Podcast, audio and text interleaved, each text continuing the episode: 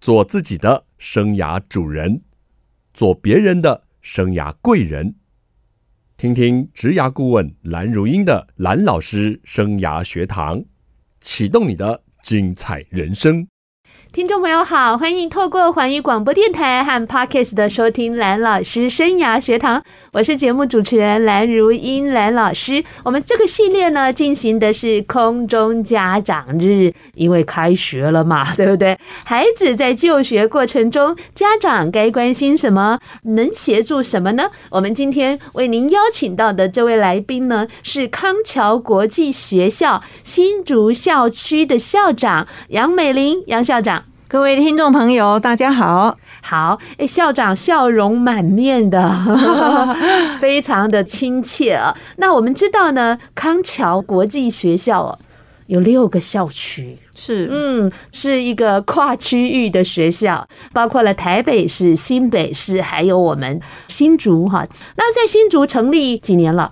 六年，今年我们是迈向第七年。哇，对那我刚刚跟校长私聊，校长就是首位的校长，呃社校校长在新竹，在新竹。创校校长。是是，那我们就请您先跟我们介绍一下，因为我相信在大新竹地区哦，听众朋友有些已经蛮知道这个学校的，但是可能还有一些孩子未来哦即将要做学校的选择的家长，他们可能还没有关注到。我们来跟他们介绍一下康桥的这个学校。嗯，好的。康桥国际学校原则上它都是从幼儿园、小学、国中到高中，嗯所以它是 K 到十二的这样学制。所以小孩如果从幼儿园开始进入康桥的话，就可以一贯化的接受我们十五年的国际学校的教育。嗯哼，十五那年，好是的长哦。呃是的， 我们确实也有在台北，因为我们现在才成立六年。也有小朋友是一路从幼儿园读到高中毕业，所以我们称他为哇康桥宝宝。真的好大的宝宝啊！是的，是的。 嗯好，康桥国际学校呢，我想我们在二零零二年在台北设校新店，啊是，那当时呢，董事长就创办学校，也提出了办学的愿景。我觉得这个愿景非常具有前瞻性，嗯哼，那就是培育具国际竞争力的社会精英，是给孩子一个美丽的未来。嗯哼，这个愿景呢，勾勒的就是希望我们康桥一路长大的孩子，未来他能够具有适应这个瞬息万变的社会以及世界变化的能力跟态嗯度。那另外呢，希望我们的孩子具有。在这个世界是嗯移动，呃，打开他们对这个世界认识的这样的一个能力。是，所以在这样的愿景之下呢，我们所有的学校呃也开展了很多元丰富的课程。嗯哼，那当然，国际学校不外乎英语的教育对是非常重要。是，那当然，我们是中英文并进，双语双轨嗯啊，嗯哼所以我特别提一下双语，当然就是中文、英文，我们都非常的关注。之外呢，我们的孩子从小一路到高中的话，他有两个轨道可以进行发展嗯哦。那特别是在国中以后，孩子们如果是选择国内升学的，是我们称为国内的这个升学轨哦。哦，那当然有一些孩子呢，他是要可能选择未来大学对要到国外，对对所以我们会有一个国外升学轨，我们是称为这个是留学班。哦那因此，所有的康桥国际学校在台湾，我们在国中、高中就开始有这样的分一个流的现象、分哦，流，对，所以这个双语双轨，我觉得是我们康桥国际学校特殊的地方。是，我觉得这样的宏观的愿景很不简单哎，国际的精英哎，是而且呢，根据普遍性的调查，能力较好的人，以前呢可能会说社经地位较好，或是学历较好的，确实啊，他的移动性。这比较大，那当然我们要跟国际接轨哦，语言是必须要的。那如果在我们康桥的孩子、康桥宝宝一直到高中，很厉害了吧？ 哦，是我们的孩子，我想英语对我们而言是课程的一个部分。嗯哼，那大家想象一下，小时候我们是怎么学英语的？嗯，那现在我们的学校孩子学英语的方式，跟我们过去应该不一在样。学校的学习方式跟内容是有很大很大的差异。嗯哼，所以来康桥国际学校不是只是学英语，怎么说呢？不是只是说读听写啊，像会说会听，嗯哼，会跟人沟通就 OK 了，因为我们不只是把英语当做是一个工具学科，嗯而哼，不是知识性的或者是呃技术性的。我们希望呢，这个孩子在英语学习的过程当中，他可以去呃接触这个国际的文化，呃，更多的时候有国际的理解，哦， 那更多的时候呢，他有机会去国际关怀。是所以这样一来，我们的孩子怎么样在英语学习的过程中，那就是我们是课程教学，整个是浸润式的。浸润式的，对啊那也就是说，我们孩子在英语的学习是透过从阅读出发， ，OK，从阅读这个文本，就像我们中文一样嘛。嗯哼我们现在不是也是从文本出发是，，然后从文本里面去理解，之后我们会延伸，嗯可能会去跟生活结合，是发展相关的专嗯题。所以，孩子们对英语学习而言，它不是只是在背很多单词、记很多文法、学很多句型。嗯哼不是这种就非常我们说知识性、技能性。对对，当然这些都要学，是但是我们不是独立这样学 OK 因为这样小孩会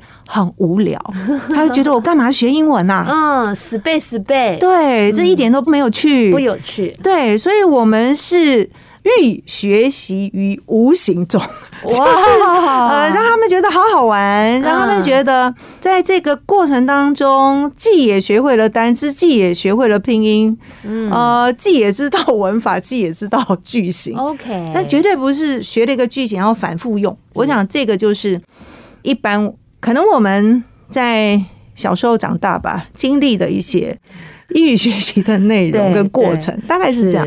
OK，哎是是是校长说的真好，我们强调寓教于乐。校长发明的这句话叫“寓学习于无形之中”， 啊、就是非常的自然，跟呼吸一样。是的，好，但是呢，有一些家长会不会像我问这样的问题啊？就是说，我们也知道从幼儿进去这个康桥是一个很好的选择，但是会不会如果我的孩子有需求，到了国中才想进，或者是高中才想进，会有衔接的问题吗？啊，这个问题真是太棒了。嗯因为康桥啊，就是非常重视孩子的差异性，嗯哼，就是每一个孩子来到我们康桥，我们都会设法帮助他做好 OK 很好的衔接。 ，OK，那事实上，像新竹吧，我们目前是幼儿园到国中，是那我们的孩子也有小六从别的学校毕业，再进到我们国中。嗯有家长可能会说啊，那我这样英文会不会嗯衔接或能力对不够对呢？哈，事实上可以放心的。为什么？因为我们康桥的英语教学从小学，我们就会做英语的分级。换句话说，可能一年级进来吧，有的小孩在是幼儿园可嗯能哼有一些英语接触，有的小孩可能也没有。嗯是那我们是会视孩子的英语的基础或英语的能力做适当的分组。哦，所以那英文对可能是混龄的，它不学是习吗混龄，它是不是同龄，然后混班。哦，同龄不同班的还孩子可能会在这个英语班，哦，所以你想象一下很，用心 哎、、我们孩子要跑班呢 呃，但是提早适应大学的生活， 所以这样的分级哦，我想其实我们的家长蛮能接受。哦 OK，主要是什么呢？我们告诉家长说，这并不是为孩子去做能力强弱的区分或标标签签，嗯，主要是因为我们希望每一个孩子在他一开始学习的时候对，可以在他最适当的那是个的内容跟最适当的进度来给予他学习，他才能够嗯有自信学的有自信，而且他会学得更好。那 OK 这样子他的进步就会很快。 OK，是校长说了，我们就放心了哈。我们休息一下，待会再来跟校长挖挖宝喽。欢迎听众朋友再回到蓝老师生涯学堂哦。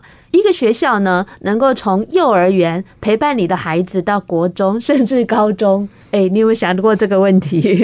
如果是这样哦，一贯性的这个教育的理念能够在他的身上这样陪伴他，嗯，听起来好像也是一个不错的选择哦，而且还有一个国际观在那儿。觉得还蛮不错的啊！我们刚跟杨校长聊到康桥这个学校的简介了，跟一些特点。但是我还是想问哦，那跟一般学校、啊、比较大的不同点在哪里呢？我想康桥秉持着我们的愿景哦，里面有几个关键字：国际竞争力、是，社会精英，嗯哼，许孩子一个美丽的未来。是，那这里呢，我们也不断的在问自己，到底精英的特质是什么？呀，孩子幸福的未来是什么？嗯哼，那我们必须将这样的愿景转化到我们的课程里头。哦，所以我们在相关的课程有一个非常特别的，嗯哼就是我们称为精英课程。嗯哼，这个精英课程无非就是要培养孩子们遇到困难不怕难，是可以再站起来，对，重新再出嗯发，有这样的勇气跟面对挑战的态度。嗯哼，所以我要说，呃我们这个精英课程会有哪一些活动呢？哈，是这也是小朋友非常喜爱的。哦，是的，首先呢，就是我们的小学在六年级的时候是会有所谓圆梦雪山的活动。那呃因为雪山啊，我们的孩子们在六年级有攀登台湾三千公尺以上高山的活动啊。好厉害！是的，因为那个真的是很大的一个挑战。我想偷偷问校长，你去过吗？我去过， 哇，爬上去就可以跟校长合照的话，没错小孩子可能努力一 点。我们会在主峰颁发毕业证书。哇，是是是，哦特色那特第色，二个是八年级的时候，嗯哼一样，我们带着孩子圆梦合欢群峰。 ，OK，那一般呢，我们都会到合欢北峰哈，嗯这是很多人也会是去。是那我们给孩子更大的挑战就是。我们还要到西峰，你知道西峰，它所谓一般人就说叫做七上八下是吧？ 就是山峰啊，层层啊， 叠叠的，啊、就是孩子们真的是要有很大的耐力跟体力，嗯，对他才有办法完成。是那第三个是九年级的时候，我是们会带孩子勇渡日月潭。哇，今年是啊我们带着孩子去，我们每一年都带去。而这个呢，永渡日月潭，我想我们要带给孩子的是借由他亲自的体验啊、也来认识我们台湾这块土地的美啊。那另外，当然他也要游泳能力非常好。那这当然回头讲，康桥也是非常重视孩子的游泳哦。那是等一下有时间我再来补充这个 OK 部分。好，那另外呢，到高中十年级的时候，我们的孩子必须要单车环台。嗯，那当然都是在非常专业的嗯哼带领的人员，嗯是我们也会随行很多的医疗等等。哈，所有的我们这些精英活动都会为孩子做好这些所有周边的呃资源。 OK，对，那你说吧，我们为什么要登高山？我们为什么要勇渡日月潭？嗯哼，为什么要带孩子去环台呢？骑单车嗯骑单车。好，那最主要最主要就是我们的董事长李万吉先生，嗯哼，他自己也是农家子弟，嗯他一直告诉我们说，我们必须让孩子走出舒适圈，呀，right，让他去感受、去体验，而且必须是用自己的身体、用自己的行动，嗯哼，那小孩子才可以从中去获得。由于要克服困难，是，呃，所培养出来的勇气跟决心，嗯，好，我想这是属于康桥。在刚才我们说英语也好，双语也好，对其他很独特的课程之外，对，我认为这是跟所有的学校最大最大不同的地方。嗯，而它就是呼应着我们的办学的愿景，是在这么多年以来，我们没有停止，但每一年哇，我们都为这些不同年级的孩子嗯哼，展开这些学习。好忙碌哎，这也是我说，其实康桥要带给孩子几个不同的钥匙，是这一把钥匙就是通往成功之路的态度。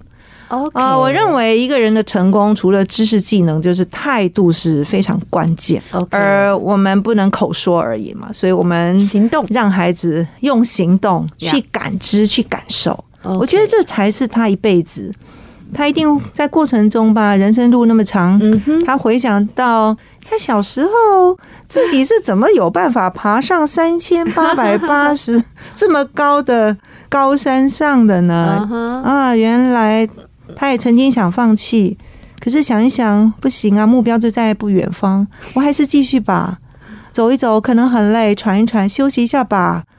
朋友们在旁边，同学说：“我陪你一起走。”很多大人、老师也从旁陪伴，让他感觉哦，原来我不孤独，我有团队，原来我是 可以的。我们希望在他人生的道路上，不管是在什么时刻，都有机会唤醒、唤起他在这个过程当中所带给他的正向的一个经验，嗯哼嗯哼然后让他能够重新自己再出发。 OK，啊、我觉得这是非常长远的。是，那我也也认为，呃，这就是我们想带给孩子一个幸福感的生活。嗯 OK，对，，因为幸福必须他自己来创造。哇，那教师团队 很不简单耶，，是啊，我们所有的老师很多很多的资源都要出动的 不简单，不单。简单哦！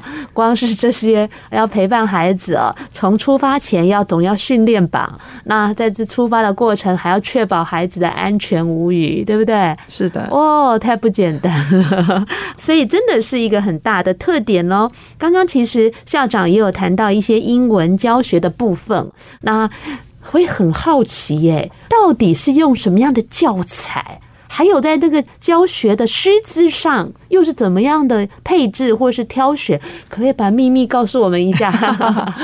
好的，我想我们的教材哈，从一年级开始，我们都是跟美国同步了。哦对，我们的英语教材就是使用美国的教材。 ，OK、那 o k 因为美国总是有他们的课程标准，是有课纲，是所以我们选择教材。好 OK 所以可以想而知，我们的孩子所使用的教材就是跟美国现在的小朋友他们使用的教材同是步的一样的，是 OK 同步的。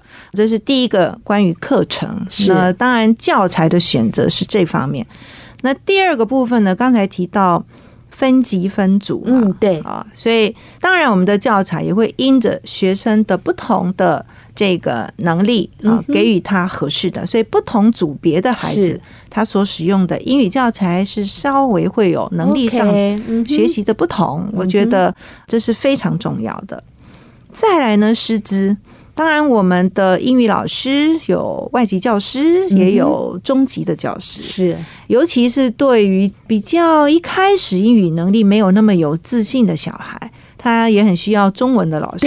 但是无论如何，no Chinese，他在教室里面就是绝对听不到中文。 是，是，所以我们的老师都是要有非常好的说读听写能力，这是必然的嗯啊哼，必须的。那我们也很多外籍的老师来自欧美、呃 OK 各国。嗯对，哼我想呃我们是非常重视师资的。好的，那我们休息一下呢，待会呢再来请校长告诉我们更多啊不同阶段的孩子、啊，他认为要有哪些学习重点啦，甚至学习的态度。蓝老师生涯学堂是每个礼拜二晚上七点在环宇广播电台 FM 九六点七跟听众朋友空中相见，在隔个礼拜二的早上七点，您开车上班的时候会听到节目的重播，还有在各大 Podcast 的平台都有蓝老师生涯学堂节目的播出，欢迎听众朋友锁定你喜欢收听的方式，跟着蓝老师一起来学习。如果想知道节目的最新动态呢，您可以锁定脸书环宇广播电台的粉砖，或者是直接搜寻蓝老师生涯学堂的粉砖，跟着蓝老师一起来关注节目的最新动态。我们今天进行的是空中家长日，邀请到的来宾呢是康桥国际学校新竹校区校长杨美玲，美玲校长。各位听众朋友，大家好。校长呢，其实是从台北 优秀的学校来我们新竹服务的。是，我觉得很开心来到新竹。哎，台北的学生跟新竹的学生有没有什么样的不同或家长？我想不同倒也不至于嗯哼，啊、因为孩子嘛哈，小孩子，我想无论是小学、中学、私立、公立，他们就是孩子。嗯哼，对，但那是家长长呢？哦，那我想家长一致性的都希望孩子在学校能够学得很充实，学得很快乐，每个孩子都能够得到充分的发展。我觉得家长的期待其实都是一样的。可是竹科的家长不是听说意见比较多吗？哦，还好哎、还好。对对对，其实我们的家长大家也都蛮理性哦。 OK，是是但是我知道你们学校大部分应该都是竹科的孩子去读的吧哦，多数是是？OK，那校长康桥的这个学龄很长， 孩子的年纪很长，从幼儿园一直到国中，您可不可以跟我们谈谈各阶段的孩子哦？我们家长比较需要去留意或关注他的学习的焦点是在哪里？嗯，好的，确实哦，各阶段的孩子的身心发展不一样呃，是有它的阶段性也不一样。幼儿园的小朋友吧，其实这个阶段的孩子，很多家长认为说，我要不要学一加二等于三呐？我要不要学认字啊？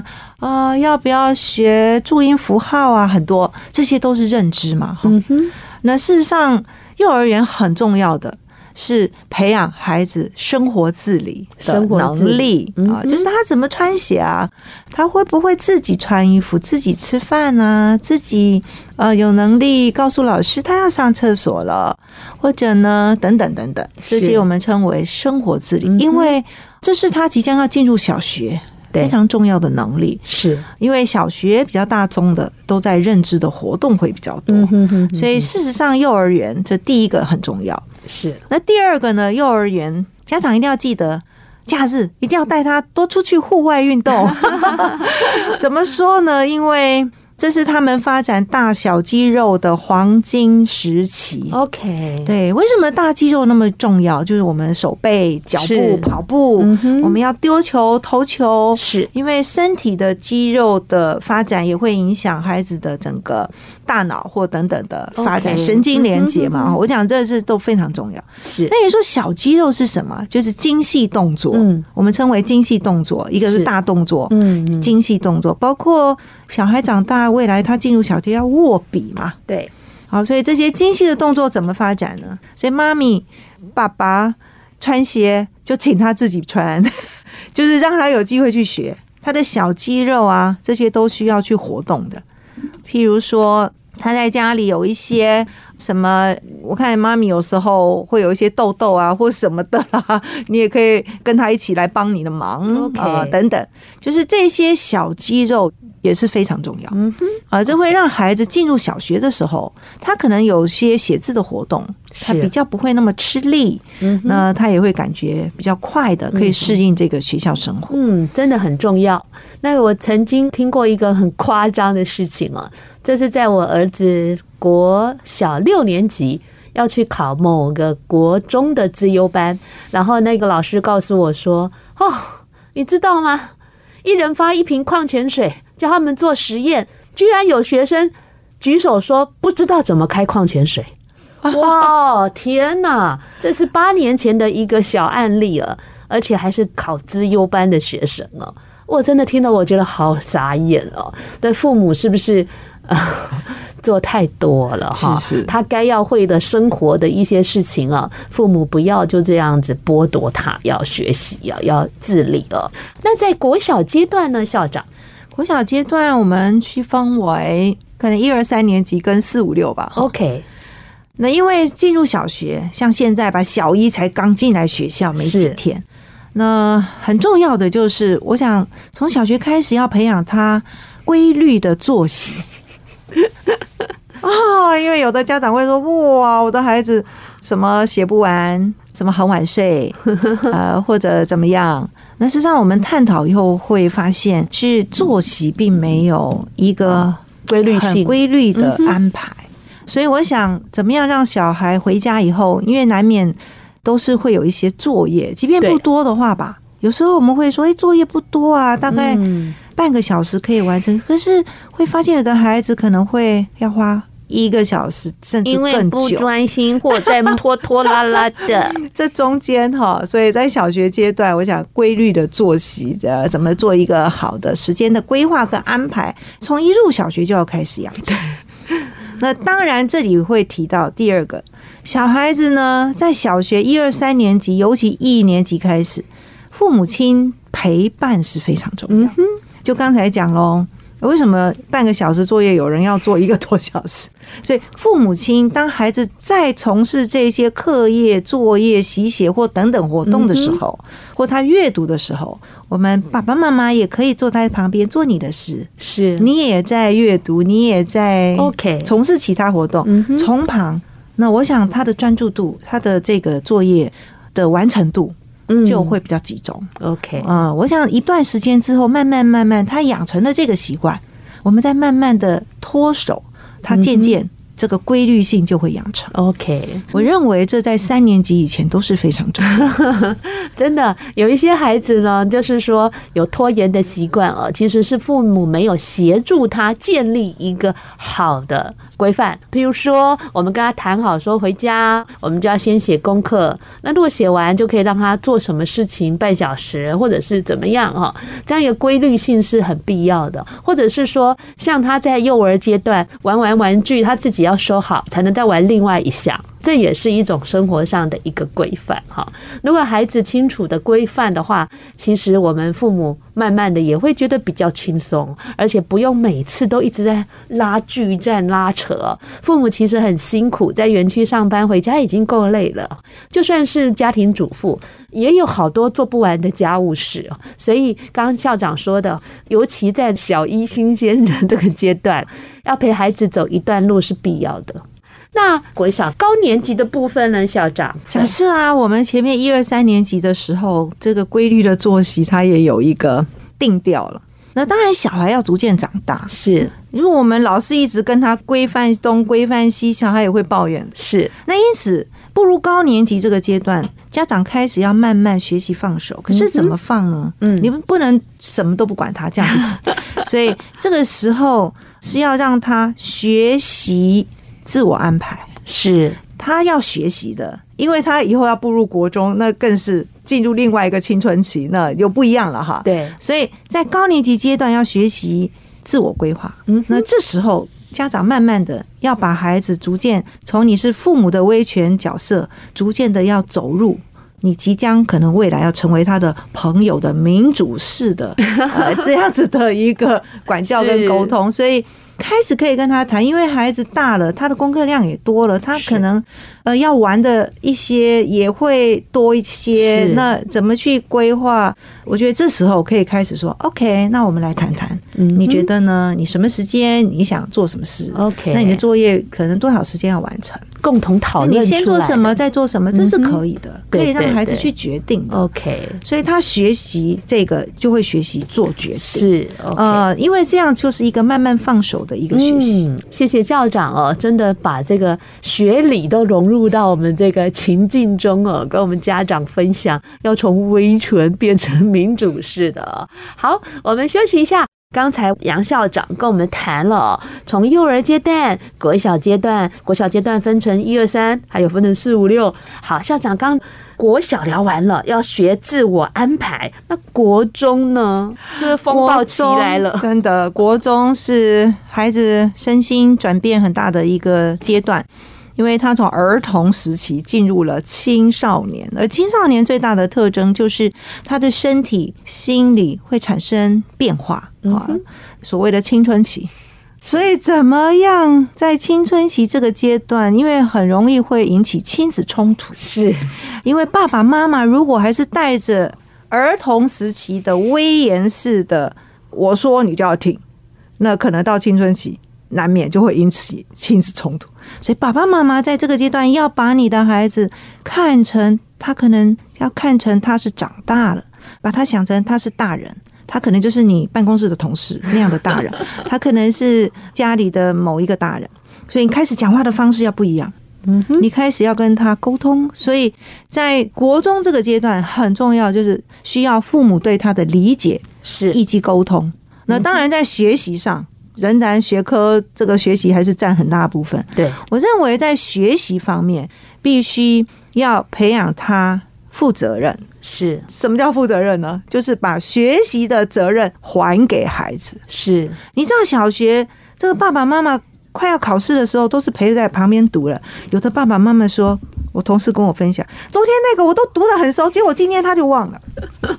我说：“妈咪，是你的孩子考试，不是你在考试啊！如果我们到了国中，我们还是这样亦步亦趋，那是不行的。 OK，我们也没有办法这样，嗯是所以逐渐，我想刚从高年级到国中吧对，啊，到了国中，你要把他想成他是大人的，嗯哼一样要跟他谈这个作息啊，等等是你怎么规划？ ，OK，当然，你不能说就不管他了，你还在对旁边观察。如果他没有嗯做的很到位或怎么样，适时提醒还，是要再跟他聊一聊，嗯对呃，，他对怎么样吗？是怎么样？嗯哼就是把我们的担心要化为关心。哎呀，太棒的一句话了啊！对，因为有时候我说爸爸妈妈就担心，就会骂他、责难他、碎 碎念嘛。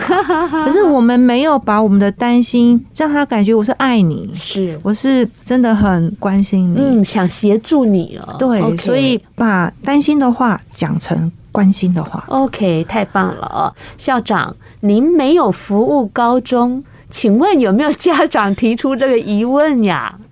是有哦，因为我们学校、呃在今台北嗯年是有高中的，对今年迈入第七年，所以我们有在计划高中，真的对，所以以应该也许在不久的将来。校长你是说了哦，对要记得哦那。现 在呢，我想家长也没关系哦，因为虽然我们目前没有高中，是但是我们还是开了通往康桥高中的路，那也就是我们的孩子可以到新店秀冈校区高中啊、呃是去申请就读。 OK 特别是像无论是国内升学吧，或国外升学，嗯哼，这个留学班这个轨道，是，在新竹校区，我们国中是有留学班，嗯哼，所以他们升高中，像过去几年我们一样有孩子到秀冈的高中去就读哇哦。 OK，对对对当然啦，大家还是要敲碗一下， 哈哈哈。希望新竹这个学校呢也有高中部，那就太棒了，也可以服务更多的孩子喽。那我们聊完各阶段校长这个专业的一个孩子成长啊，家长需要关注呢跟聚焦的地方，都跟爸爸妈妈说喽。接下来我要拿时下家长很困扰的问题，要来请教校长。时下的父母啊，很焦虑的就是滑世代。滑个不停，我不知道是不是康桥的孩子，如果自律性比较好，比较没这个问题，还是您看到的这样的社会现象，您会给父母怎样的建议呢？嗯，是。其实华世代是不可避免，因为它就在我们的环境周遭。 我想各位手上现在都有手机，但是大家可能担心的是，我的孩子会沉溺在这个手机嗯或平板或电脑，是，呃，这些时间太久了，对，我怎么办？所以我想，积极跟正面的观点来看，这些科技的工具确实也带给我们孩子学习更自主，是，我觉得这是好事。对，好，那接下来就是我们怎么样让他善用这个工具嗯，哼，离、不开的。他的孩子的同学都在打电动，他不可能不打，因为他这样同才关系就很差。人是，家在聊那个话题，他无法融入，嗯哼，久而久之，他就好像独立被于排挤的感觉对，所以孩子也不喜欢这样，所以他难免回来也想试试看。我想很重要的两个事情，从小吧，哦，很小哦，我觉得可能是幼儿园开始就在滑了。我觉得现在，嗯甚至有同事告诉我，我的孩子还不满一岁，看我们滑，他也滑了。可是他根本一出生就接触，嗯是，所以第一个，爸爸妈妈在孩子很小的时候，尽量不要在他的眼前大量的使用手机。是，就是我们自己避免让他觉得我们在做什么事情， Yeah，对是一直使用。我觉得这在很小的时候。嗯哼，再来第二呢，爸爸妈妈，当你开始觉得可以给他使用的时年龄，请你一开始要陪着他，嗯哼你才会知道他在做些什么。 ，OK，那第三个当然就是最重要，嗯就是时间的管理，是，从小。好，刚刚我讲了威权到民主嘛，对，其实孩子还小的时候，父母亲是有威权角色，也是可以规定的。嗯哼，千万不要把自己的 power 放弃了。所以在他小的时候，你是可以规定、可以规范的，不要放弃。嗯哼，所以这个时间的管理跟规划，我想如果他从小他有这样的认知，长大以后他就知道这个手机我可以使用的时间，我不要影响到我其他是我应该更重要的事情好，所以它应该有一个次序性的安那排。我想问校长，学校有管理孩子的手机吗？有哦。哦，我们学校学生只要一入校，手机是一定要关机的。这样子啊，所以他包括国他中吗？对对对对对，哦，以后有高中也是吗？哦也 一样，都一样，就是你入校就要关 是关机，是我们不收他的手机，嗯哼。但是你要自律性的关机。 OK，我发现呢，学校在暑假也推出很棒的营队，这部分是不是跟我们简单的说明一下？是我们暑假的营队哦，大概为期有一个月，那分为两个梯次。那最重要的呢，是因为康桥啊非常重视孩子适性跟多元的发展。那我们怎么透过这个寒暑假的营队活动，规划很多面向的课程，包括吧创客、maker，包括运动，包括语言，包括烹饪、烘焙啊，各式各样的都会在我们的夏令营里面来呈现嗯包括音乐、乐团所有的学习。那像今年吧，你知道疫情，孩子真的闷太久了，真的很可怜。我们还为孩子在我们的操场设立了水上乐园。滑水道有没有看哦真的过？ 呀就像那个六叉大村一型样的 小孩子就是滑水道滑梯下来，下面就是个水池。天哪，我好们欢乐啊为我们的孩子布建了一个这样的水上乐哦园，让我们夏令营的孩子充分的在酷热的夏天，真的能够放轻松。因为我觉得我我的老师太棒了，他们为孩子设想。他说：“校长，我们的孩子闷太久了，因为疫情，我们可不可以让他们放轻松？F U N。”我说：“对太棒了。”放那当然，寒假也有哦，好， OK 寒假一周。其实最重要的目的啊，就是希望孩子这些假期也能够有更充实、更多元的学习。 OK，而且要会 on，也要会 off，很 重要的啊。那个学校的学习不只是课业上的、啊，校长一直强调品格、习惯这些的重要性啊，还有这个游泳啊， 也是康桥非常的重视啊。希望以后有机会再邀请到校长来跟我们分享这些很棒的教育理念。今天的节目进行到这里喽，下个礼拜蓝老师生涯学堂，我们空中再见，拜拜。拜拜。